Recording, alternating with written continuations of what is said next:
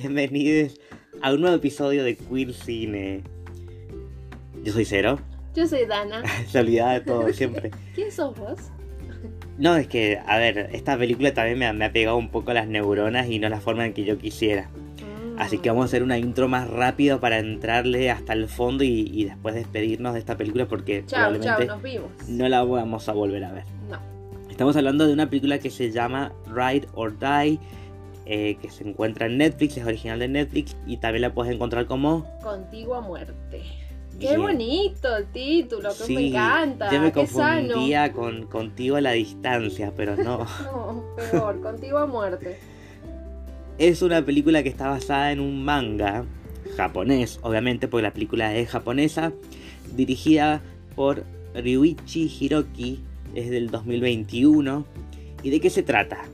Bueno, después de que Rei ayuda a la mujer que ama a escapar de su marido abusivo, las dos deben huir y sus sentimientos mutuos crecen. Y no sé, No sabemos. ahí nos quedamos con o eso. no, Vamos a ver qué pasa. o no. Claro, ¿viste? Dejémoslo ahí. Puede que sí, puede que no. Adiós.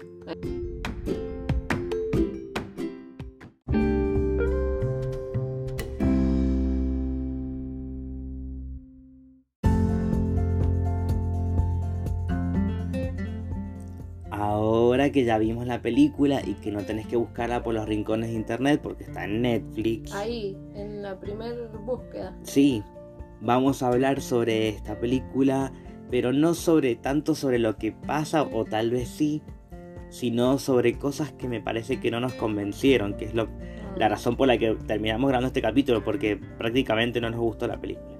No. Así, un absoluto no. a mí me da un poco de, de lástima, lástima no, digo, qué baja, porque yo estaba tratando de ver que, digo, bueno, es una película de lesbiana, japonesa, cosa que la- el cine japonés necesita reforzar ese costado queer que, que, no tiene desde el cine, obviamente, Sí, representación. y que venía desde un manga que, que parece bastante representativo, y la termina, la tenían cagando con esta película Mm. Que ya también eh, venía con, con una red de malas decisiones de parte de Un Netflix teléfono descompuesto. también y es como que se va deformando todo y termina quedando lo que eventualmente sucedió que es una película que la poca gente que la vio no le gustó. Hay muy poca gente que le gustó y hay mucha gente que ni la conoce. Pasó así desapercibida y era un, un estreno original de Netflix no es que Netflix la compró para, para distribuirla no la Y muy larga, larguísima. También eso, como que ya sabes que dura más de dos horas y decís, "Mm, no sé si quiero ver esto. Y, y ya cuando, por lo menos la primera media hora, digo, ¿será toda la película así? ¿Tengo que seguir viendo más de lo mismo? Y Mm. como- Costó, costó favor. verla.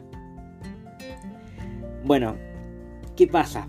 Esta película, si ya la viste obviamente, si no te estás comiendo todos los spoilers ahora.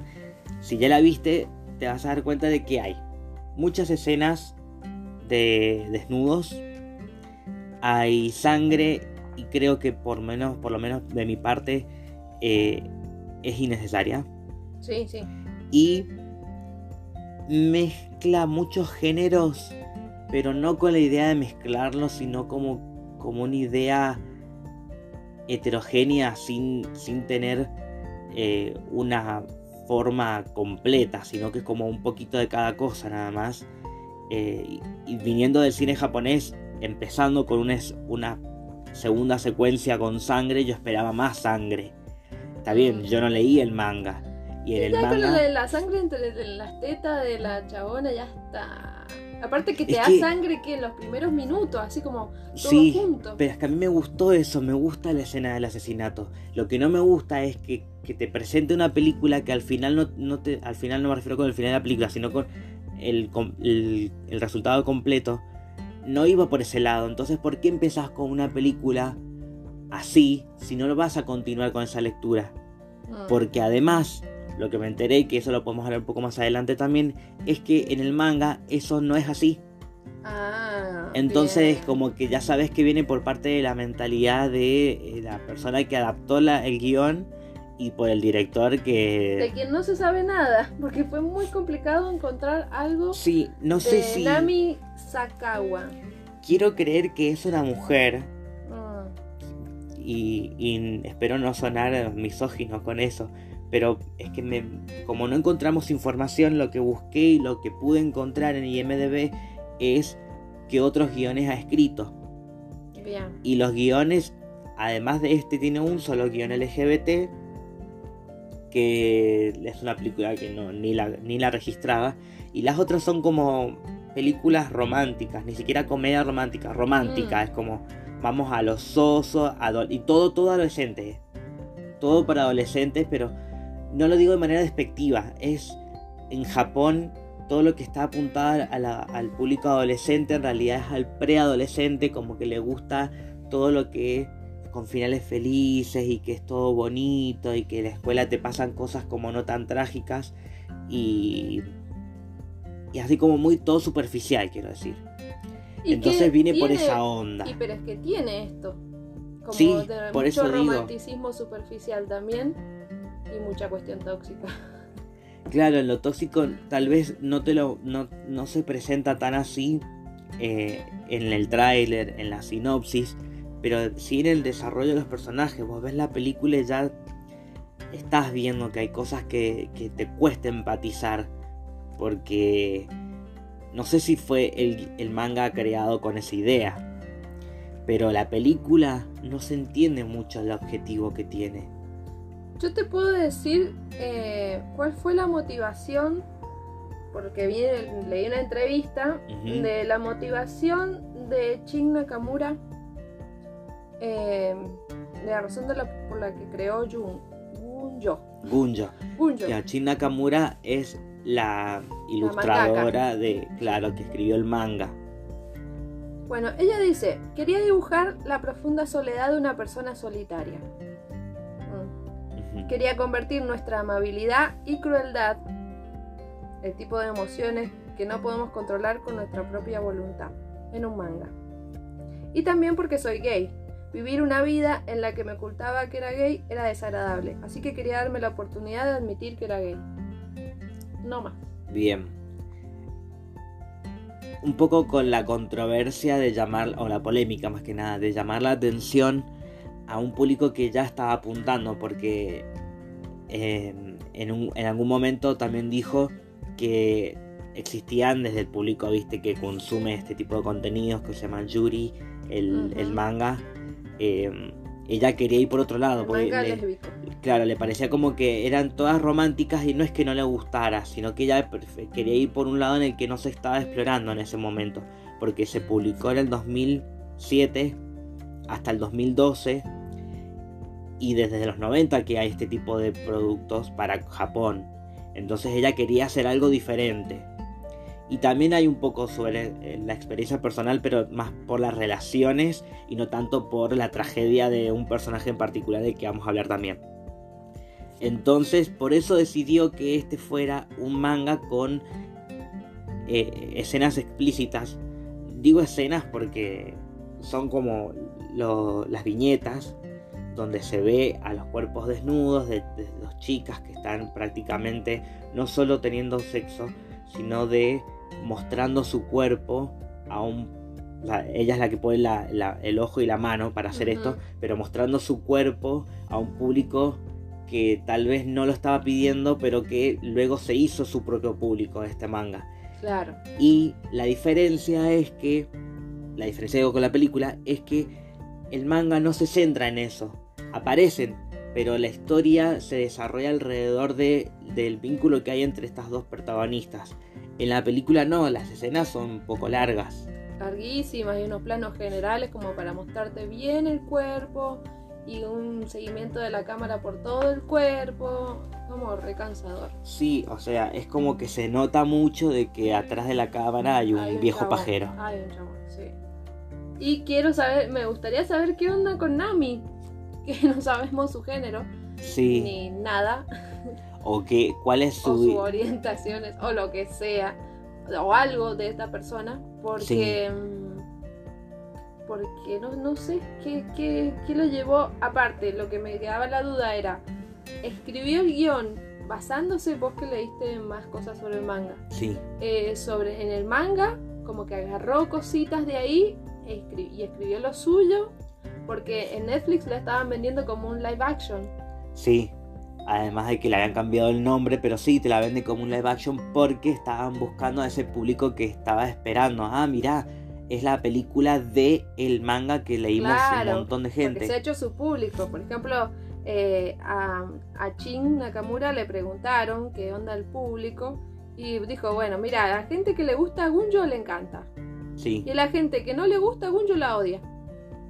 Y Claro, eso es como muy propio de, de algo de culto. Bueno, pero para la gente que le gusta, le encanta, es un público fiel. Entonces, si vos vendés la película de y no le das la película de, te vas a comer todo sí. el, el- el odio que incluso el público críticas, asiático eh, se destaca mucho en el, en el hate de, de las redes sociales y de que te hacen la cruz. No sé qué impacto habrá tenido en Japón, pero son re heavy en Japón con esas cosas Mm, con Twitter y con, con, con Facebook. Bueno, no sé si siguen usando Facebook ahora. Pero con las redes sociales te, te hacen la cruz y te cancelan rapidísimo.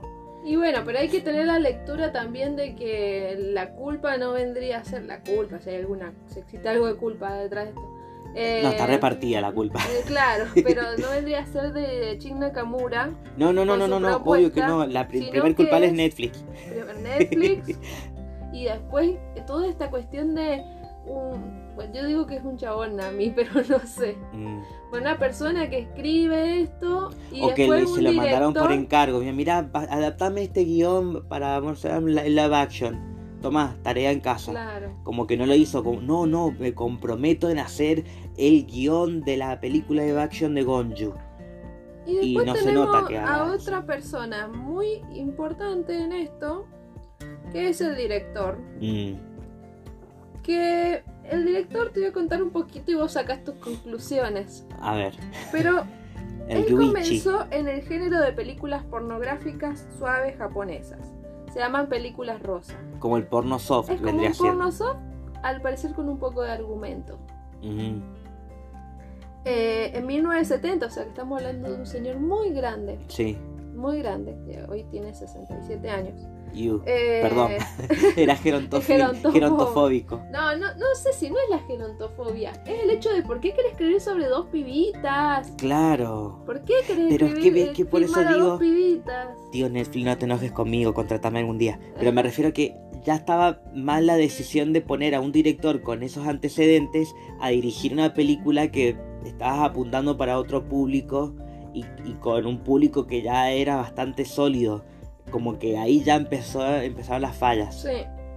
Bueno, él eh, quiso dedicarse a la dirección en 1970. Ujú.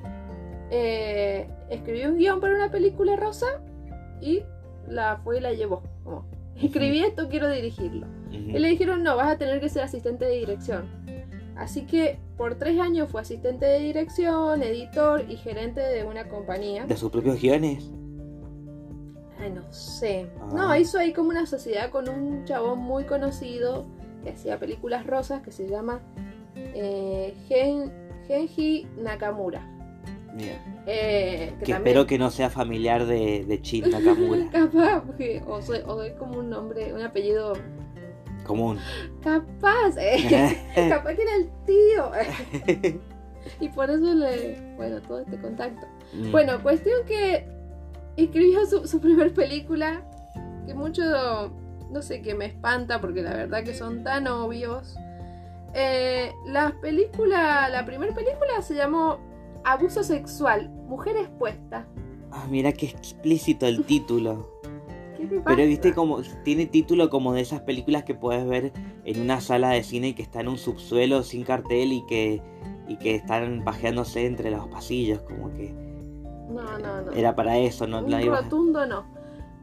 Y después, eh, otras, bueno, de nuestra temporada, de nuestra generación, y después, maestro, no me excites. Otra que se llama El abuso sexual, siguió con esa. Y así, bueno, un montón de caca de películas rosas. eh, como que intentaba romantizar el, el- la violación. Sí, no sé, ¿qué te pasa? ¡Qué bronca! Eh, así que no sé, no hay mucho más que, que- que pensar de este hombre. No sé si, si estoy siendo, si estoy generalizando y no todo el men y toda esa cosa, pero estoy como bastante cansada de los chabones que quieren escribir eh, películas. Y en este caso es como una película media, no diríamos porno, pero como tiene esta mirada de un chabón que ha hecho Sí. porno, ¿por qué querés hacer eh, cine porno feminista? ¿Por qué? ¿Por qué no hacer sí, un no. porno hablando de nuevas masculinidades? Buscarle la vuelta, hacer porno clásico, normal, qué sé Sí, yo. Pero ¿por qué querés que también. sea? ¿Por qué querés que- llevar la voz de las mujeres?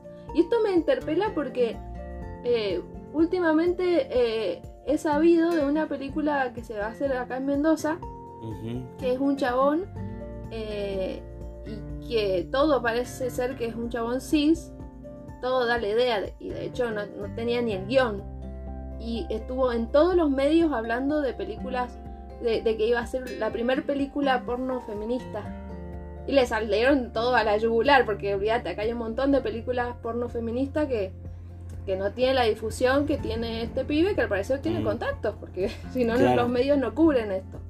Eh, por eso tanto enojo, pero a la vez como, chicos, por favor, hablen de las nuevas masculinidades, trabajen eso, no quieran hablar del feminismo, no quieran, estamos nosotras para hablarlo, Claro, ya lo sentimos, ya sabemos de qué se trata. Si no, la van a cagar, la van a cagar como la cagó este chabón.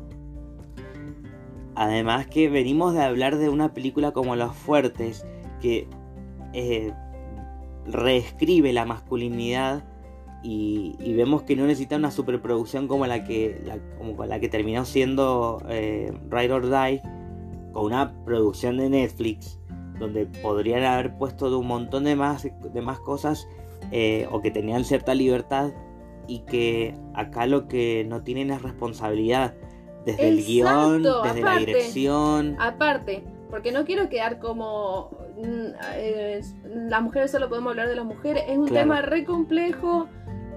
Hablar del autor y la obra Sí. es re difícil y todavía ese debate no lo podemos terminar de cerrar. Pero mínimo responsabilidad. Claro, se nota que no hay un compromiso de parte de la producción y de la dirección en, de, de- a ver, si se meten en un tema tan complejo, eh, darle lugar a quien tiene que hab- hablar sobre estos temas o por lo menos informarte. Y no se ve en ningún momento eso. Evidentemente no, porque si la primera escena tenés un asesinato que no es tan importante por lo menos en el manga o, o no es tan central eh, y le mancha las tetas de sangre porque sí, porque después no va a pasar nada con respecto a eso, entonces eh, ha sido tu estructura que venías tomando de los 60, 70, 80. No ha salido de, De- esa. Sí. Claro, de los abusos sexuales, de mostrar a los cuerpos sin una intención narrativa, sino más sexual, y que la historia esta no lo necesita, Exacto. no lo necesita. Yo creo que una película como esta, dirigida por una mujer, podría haber, eh, podría haber sido una de las películas más vistas de Netflix. Pero Podría haber también, sido más fiel, por lo menos.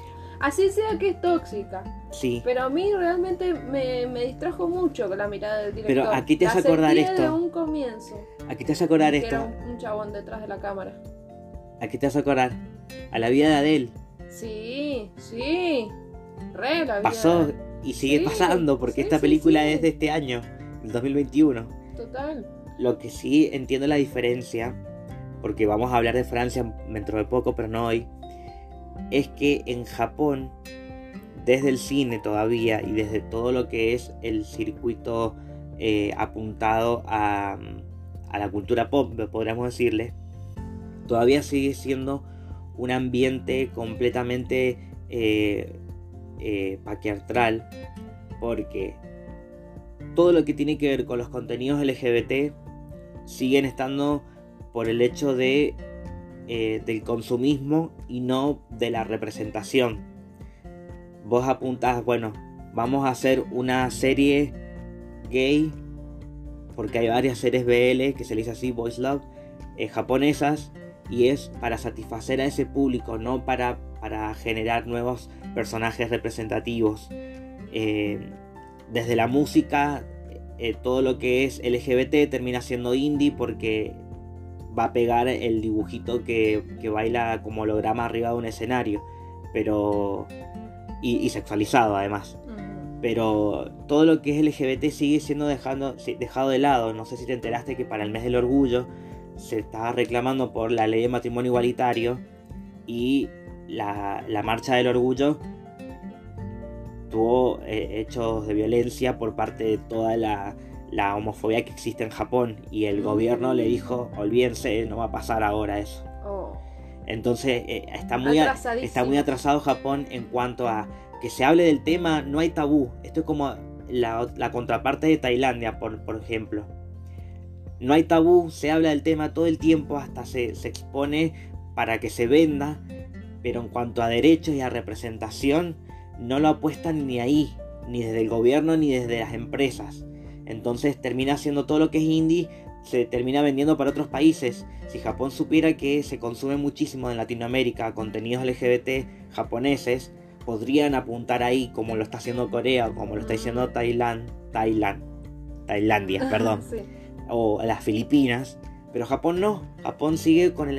Es más, todos los, los, los animes que son LGBT, es que no sé si es LGBT porque también es, Sí, los que son yaoi, y todo eso sigue siendo también por el lado de, eh, de lo consumista. Y no, no va por el lado de metamos una historia que pueda cambiar algo en este país. No, no está pasando y no se, no se ve que vaya a pasar pronto tampoco, lamentablemente. Después tengo para lo último, para dejar de hablar del director, porque ya medio paja, mm. es que dijo, Hiroki ha dicho que nunca cambió la realización de sus películas, pero sus películas posteriores estaban dirigidas a una audiencia diferente. Eso es lo que, o sea, lo que ha hecho ahora en el cine convencional. Directamente es como, bueno, toda la vida hice películas rosas y pornográficas, y ahora estoy haciendo un cine convencional, que podríamos decir que esta película está dentro del cine convencional, y mm. al chabón se le filtra todo, todas sus, sus eh, mañitas y se nota. Y es un hombre grande. Y cuando digo un hombre grande, no quiero decir porque ay, los hombres grandes, las personas grandes no pueden cambiar su mentalidad. Pero es más difícil, están más cerrados. Es que claro, con todos esos antecedentes, a ver, Pedro Almodóvar también es un hombre grande. Bueno, por eso te digo, pero es diferente. Él escribe desde el dolor, desde otra forma. Exacto. Y con una belleza visual en la que vos si ves una escena de desnudo en una película de Almodóvar, sabés que hay una intención narrativa, una intención metafórica. Acá no, acá es explícito porque no pretende otra cosa. Aún en una historia donde existe abuso, donde hay mucha violencia, donde la raíz donde comenzó el manga fue a través de, por ejemplo, esto es una gran diferencia porque me puse a investigar de qué tantas diferencias había entre el manga y la película. Eh, traté de no, de, no, dejarme llevar por la, por la crítica en sí de decir, ah, no, a la película le faltó esto porque en el manga está, sino de la diferencia de que en el manga es así y en la película esto no se puso. Em, por ejemplo, de, que obviamente que es un manga, eh, no sé si vos sabías, es, como un cómic, mm, más como una novela gráfica, porque tiene el tamaño de un libro, entonces tenés como mucho más desarrollo no es una revistita solamente.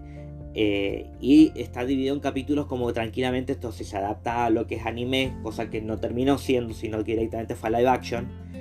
Em, cada capítulo podría ser como un capítulo realmente de una serie.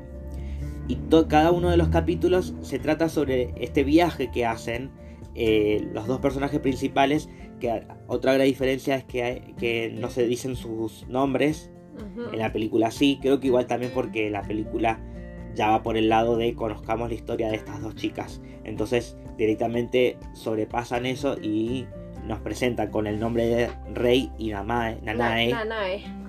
En el manga es Lesan es Rei, que significa la señorita lesbiana. Ajá. Y, la, que eh, lo la, que lo sabe, lo siente y va adelante con eso. Sí, y, Megane San, que viene siendo la sumisa, señorita anteojos, este como la, la tontita. Sumisa, pero manipuladora. Sí. bastante perversa. Bueno, eso es más en la película, ¿eh? Sí. Porque en el manga pasa que sí, a ver, ella le pide lo mismo, le pide a, a Rey que, eh, que mate a su marido. Sí. Pero con otro contexto, porque eh, el, el manga comienza también con esta resolución. En la película es con el asesinato en sí, durante un acto sexual. En el manga directamente empieza en que Rey la llama por teléfono a, Namae, a Nanae perdón, y le dice, el trabajo ya lo hice, como diciendo, lo que tenía que hacer ya lo hice, lo que me pediste que hiciera. Y ahí empieza la historia de ellas dos, en la que se escapan y en cada capítulo, No sale toda la escena de sexo, no, sin sentido. nada, Y encima, encima mirá la perversión. A mí esto me re dolió de la peli.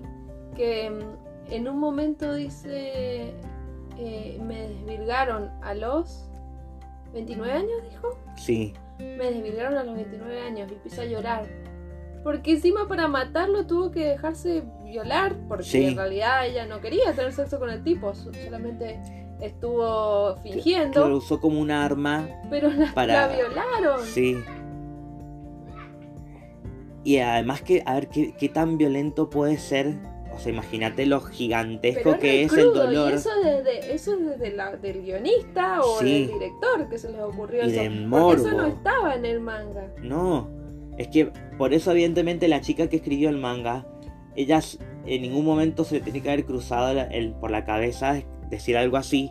Y acá lo ponen como, o sea, sí, tiene razón, la, la desvirgaron entre comillas, porque es la primera vez que es penetrada por un hombre. Sí. pero entendé por qué. O sea, sí, eh, cometió asesinato, pero es un tipo que había abusado de su propia esposa, de que la golpeaba y de que no sé si tal vez sabía, pero eh, te casaste con una mina que su padre también la golpeaba y que en el manga esto se explora un poco más y se deja en claro que el padre sí abusaba de ella Ah. y no solamente el padre, los amigos del padre. Mm. Ah, Entonces, fuerte. no vas a decir una cosa como esa. No le vas a poner ese diálogo a un personaje que, que ya viene de, de tantos abusos y se lo metes a una, a una chica. Al, porque la que sufrió abusos fue Nanae, pero Rey, eh, la- ella es, desde, desde ya sabemos que es un personaje que ella la tiene clara con su sexualidad Sí. y tiene que hacer una cosa como esta. O sea, yo creo que la vida Y real sufre del abuso por eso ninguna también, por el, lesbiana por haría el una cosa amor así. que le tiene. ninguna lesbiana ni una cosa Es así de... Y bueno, voy a crudísimo. tener que coger con el marido de mi amiga para poder matarlo. No. No, matarlo de una, no sé, en algún momento, que- va al baño. No es necesario que tuviera que coger. Y después, ¿por qué coge con el taxista? Y de esa comparación además también con, con el, el pene de, de que Con te va a llenar, sí. Mis dedos no te llenan. No, no. Es como que, como- como que Ah. en la visión de, de- de estos dos machirulos detrás de cámara. Me refiero al guionista, a, a la- porque sea hombre o mujer, sigue siendo machirula. Sí. eh, y al director. eh, pensando que una chica lesbiana debería sentirse incompleta porque no tiene pene. Es re freudiano eso encima. Sí. Es como que te, te falta algo, nos falta algo. Qué envidia que tenemos de no tener pito. Y lo mismo de, por parte del personaje de Nanae, como haciéndole sentir, como yo no tengo pene, no puedo completarte a vos. Es súper violento eso. Sí, sí, sí. Sí. Bueno, la, siguiendo con la comparación, la cronología es que en, en cada capítulo del manga eh, es como este viajecito tipo road, road movie. Road movie, Todo el tiempo. Cómo le gustaba mostrar la carretera y bueno, pero es que eso auto. sí es del manga. Ella y en el. Bueno, pero como Pero que ¿qué ya, pasa? se- ya basta de usar ¿Qué- ese qué- recurso. ¿Qué diferencia cansador. hay entre capítulo y capítulo? En que cada capítulo se integraba un personaje secundario que tampoco se conocía su nombre, personajes Mm. que no aparecen en la película y que eh, como que estos personajes vienen a tocar un poco el pasado de, de cuando se conocieron Rey y Nanae y ahí van al flashback. Como, ah, mira, Mm. me hace acordar a tal cosa y ahí se acuerdan. En la película no está como desordenado, como que van y vienen al, al Sí. pasado todo el tiempo para Medio justificar, no medio para caótico. explicar, es para justificar. Justifican todo el tiempo, es verdad, es verdad. Y es una justificación como de. es mucho, sí. No, yo hice eso porque en realidad quería que sintieras tal cosa. Es como, Sí, No, no de- expliques eso. claro, es como de, también de personajes que terminan siendo caprichosos, como que, o sea, acabas de matar a un tipo que, por más que se lo merezca, pero no, no tenés que justificarlo. Mostrame por qué tu personaje llega a ese punto, de por qué toma esa decisión, pero no me lo expliques con un diálogo. Yo siento muy novelesco y capaz que esto en el manga cuando, por ejemplo, le dice que le dice que es una lesbiana tonta, tonta y asesina, una cosa así, No creo que haya sido y se y se ponen a llorar, que pelean y todo eso, y es como que Nanae le dice, no, yo quería que te quedaras con tu familia, en realidad, como que hizo todo eso pensado, porque es como, ah, no sé, me resuena que, que no, ¿entendés? Que es con una justificación, que es darle una vuelta más, sin sentido. Sí. Bueno, otra cosa que también sucede es eh, el personaje de Ichiko, que es la novia que tenía Rey. Ah, sí. Bueno, eh, en el manga ese personaje tiene desarrollo incluso con capítulos para ella sola. Mm. Y es una chica que eh, tiene como una muerte trágica y que acá directamente en la película la cortaron, la sacaron Sí. como que no. Es lo, lo- lo más sano que hay. Porque eh, Rey le habla y le dice que está con esa chica, le dice, bueno, me alegro y te deseo lo mejor. y listo, ¿viste? Sí. Como queda en Pero, esa. ¿qué pasa? ¿Qué es lo que no se exploró en la película? Y Chico tiene un desarrollo en el, en el manga en el que ella sale del closet con su madre y la madre empieza a comprenderle, qué sé yo. Y cuando Rey corta con ella, eh, y Chico se deprime, se emborracha. Y cuando se estaba bañando, se, porque estaba borracha, se cae de la bañera y se termina ahogando. Mm. Y se muere. Eh, y esto le golpea un poco a Rey. Y se va al cielo. le golpea un poco a Rey y también es un recurso para volver al pasado. Mm. En la película directamente Chico es como, no, chau, chau, sal, te, te vas. Nah, Y- bueno, yo la siento como más como, ¿y qué voy a hacer? ¿Por qué voy a estar con una persona que esté enamorada, tan enamorada de otra? Mm, Y no, no puedo, no puedo decirle odiarla por eso. Si vos amas a esa persona. sí, Por más de que a vos no te está amando, no te ama como esa otra persona y se va en busca de, de, de, de la otra persona. Ella dije muchas Sí. veces persona. Pero es como, bueno, si yo te amo a vos, te deseo lo mejor. Qué bueno estar con Sí. esa persona. ¿Qué sé yo? De parte de, de, de no ser un tóxico, me parece. Es difícil, ya sé que es difícil, porque Sí. los celos son una mierda y la posesión y todo eso, pero a la Mm. vez es como... Por eso me pareció como lo más bonito, que realmente la amaba al rey. sí. Y ahora digo amaba porque ya sé que ahora murió.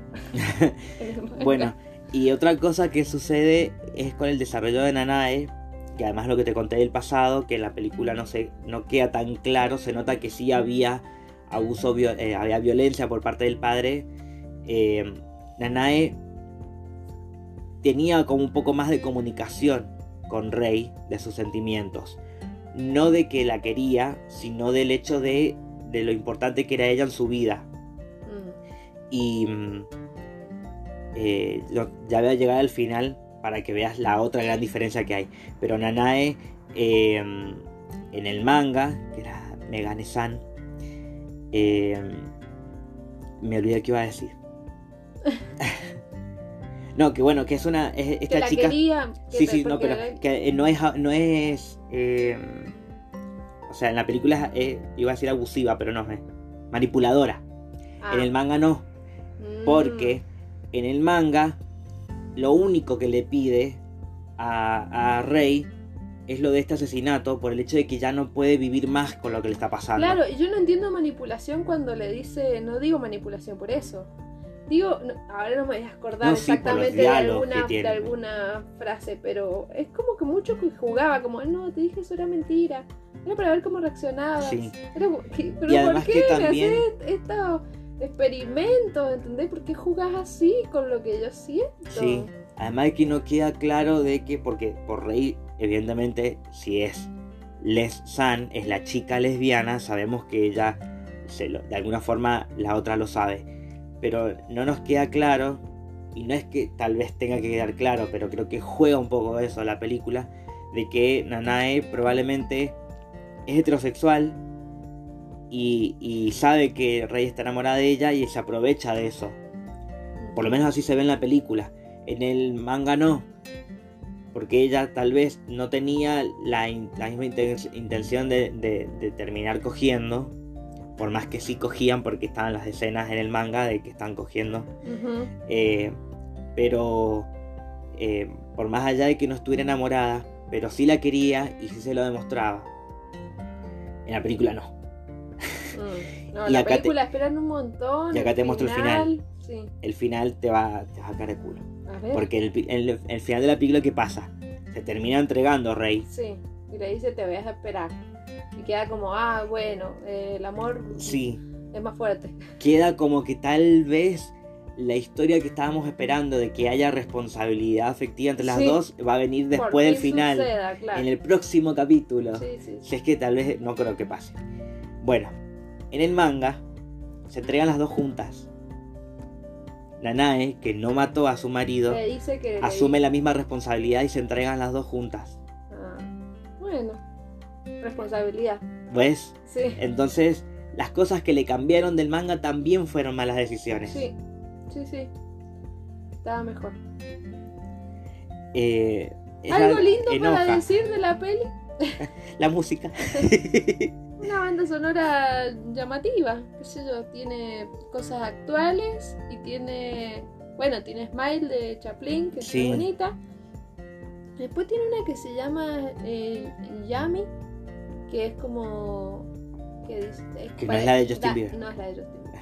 Que dice algo de Cherry y no sé qué, como que de que se le declara a una chica, Mm, posiblemente sea un chico que canta la canción. mm, Y da a entender como que eso la cantaban cuando eran eh, adolescentes. Eh, pero sí, la canción. Tiene por momentos, sí, la, la, banda de sonido tiene como una influencia tal vez en el cine de Wong Kar Wai. Pero hasta eso me choca porque digo, si vas a irte por, con esa lectura, eh, no estás yendo por el lado de Wong Kar Wai, que es un poco más responsable con los- sus personajes. Claro.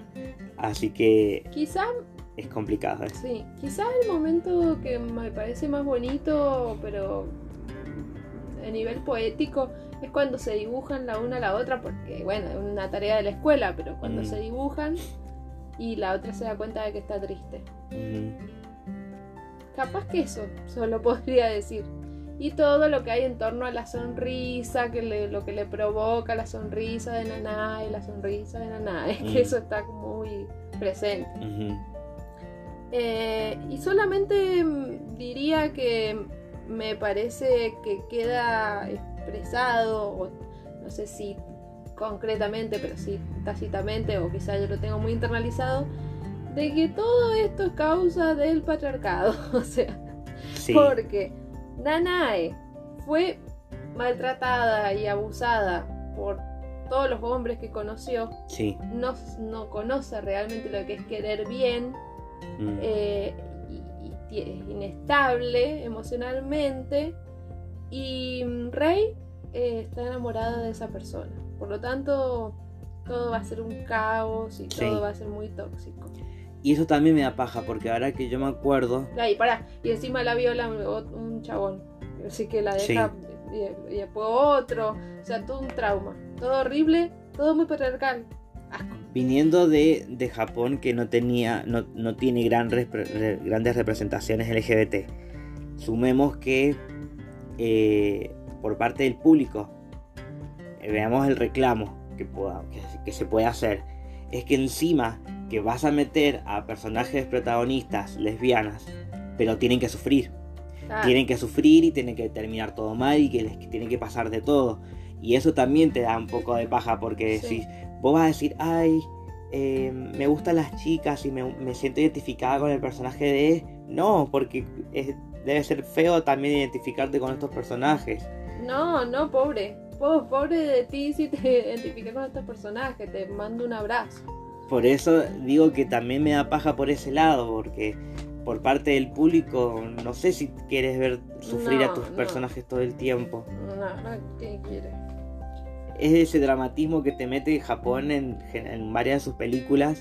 Y un linkeo muy de que el amor es tóxico, de Sí. que lo romántico tiene que tener esa, eso de, de posesivo, de yo mataría por ti. Y Sí. eso que, que siempre sufre. Ay, por favor, qué estrés. Un poco Sí. de paz. Es que, claro, no encaja con el 2021 eso. Es un cine más del, de los años 50, tal vez. Y bueno, este señor, Así Bueno. que así nos ha dejado esta película. ¿nos vamos? Nos vamos, sí. Y nos vamos a indignar con otra más adelante. Ah, bueno, dale. Eh, no, por esta ya no, no tengo más nada para decirte. No, nada, nada. Eh, bueno, y nos escuchamos la próxima. Y comenten y díganos qué les parece todo y hablemos, seamos amigos. Ah, quería tener amigos. Comenten aquí la pile. Bueno, Perdón, estoy drogado con sueño. drogado. Bueno, yo soy Cero. Yo soy Dana. Y esto fue Queer Cine.